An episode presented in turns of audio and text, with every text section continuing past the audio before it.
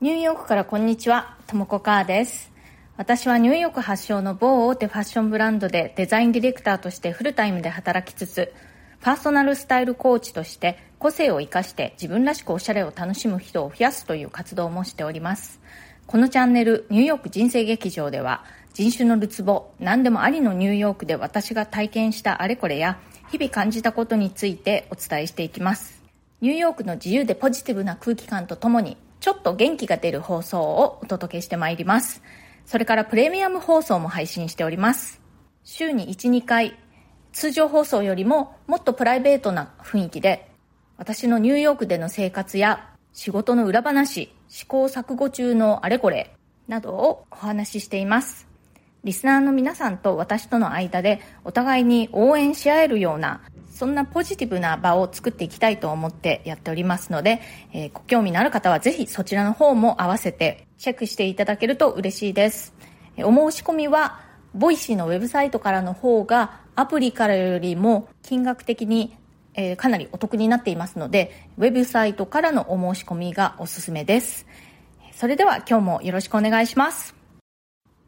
私はファッションの仕事をずっとしているんですけれども、ここ5、6年で急激にね、こう盛り上がりを見せている年中行事というのかな、その季節行事というのがあるんですね。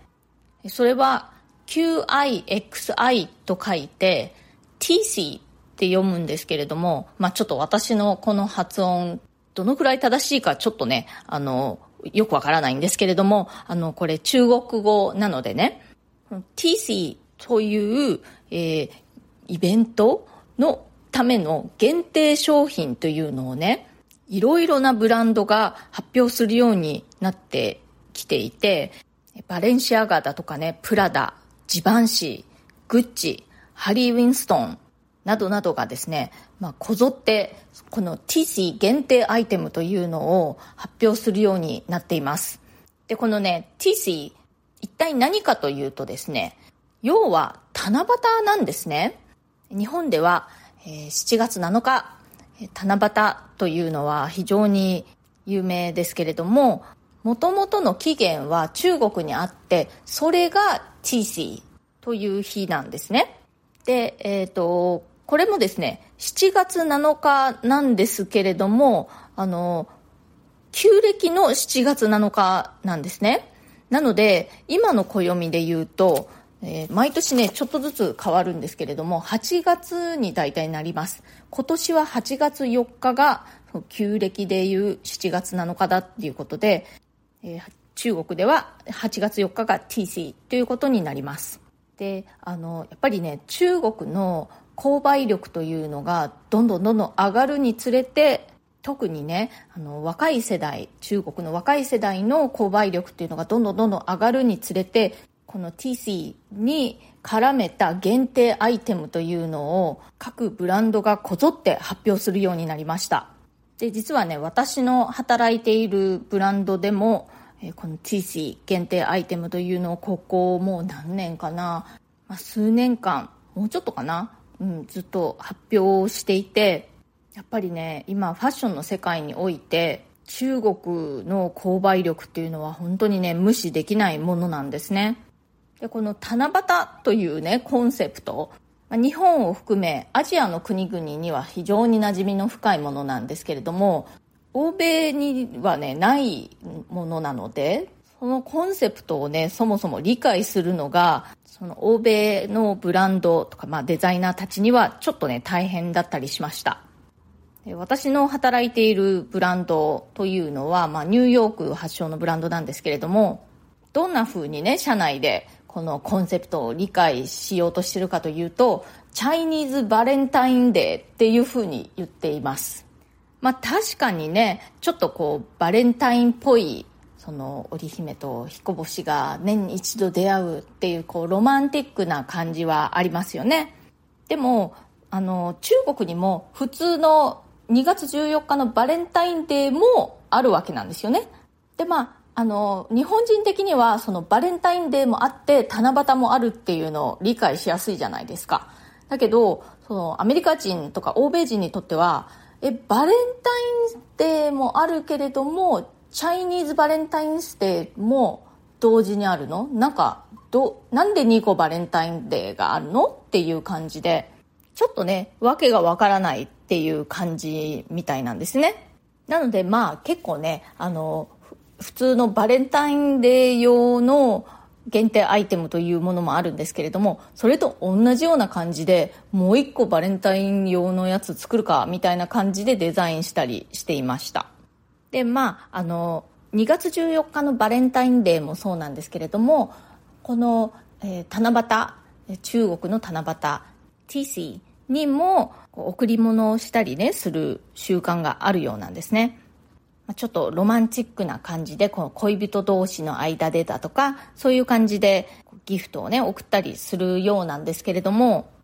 あの日本のバレンタインデーというのは、えー、女性から男性に送るということになっていますけれど、えー、世界的に見るとねバレンタインデーはまあ別に男性から女性でも女性から男性に送ってもいいっていう感じなんですよ。むしろね、えー、どちらかというと男性が女性に何か贈り物をするっていうことの方が多いかなという感じなんですね。でそれと同じで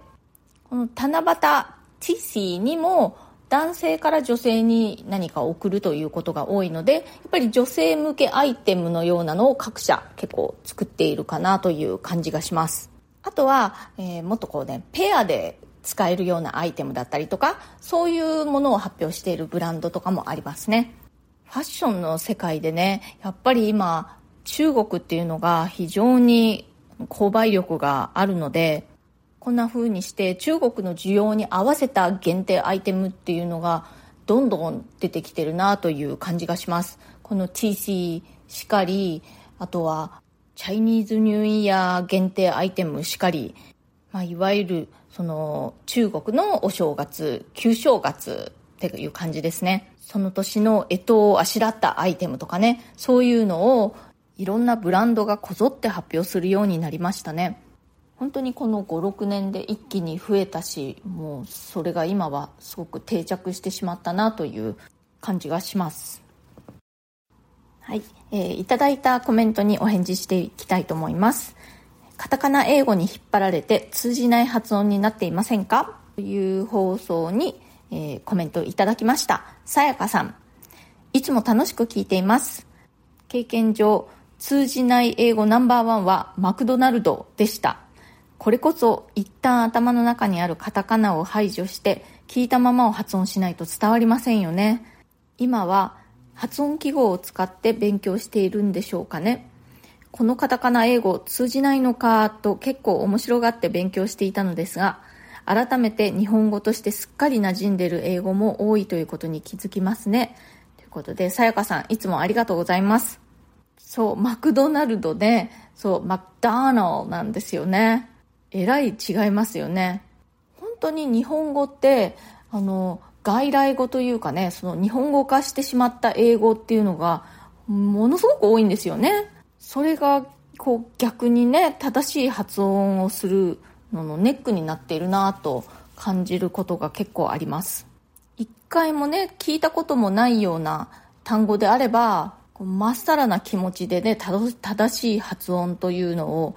学べると思うんですけれども、ね、生実家日本語で完全にもう意味もわかる馴染みの深い単語だったりするとついついねそっちの方に引っ張られちゃったりっていうのはありますよね。さやかさんが書いてくださったようにマクドナルドマクダーナもそうですしあとは本当にもうシーフードとかね。シーフード。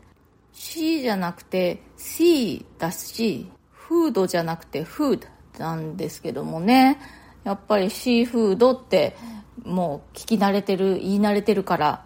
ついついそっちにねこうあの引っ張られちゃうっていうケースをよく見かけます。これねマクドナルド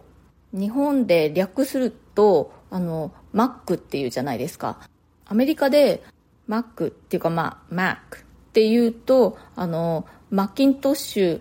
コンピューターの方のねそのアップルコンピューターの Mac あっちの方の意味になっちゃいますね。日本でもマクドナルドは関西の方だとマクドって言われているというのは私は一応こう、あの、聞いて知っているんですけどね。それはそれですごく面白いなと、あの私は関西には住んだことないのでね、うん、思います。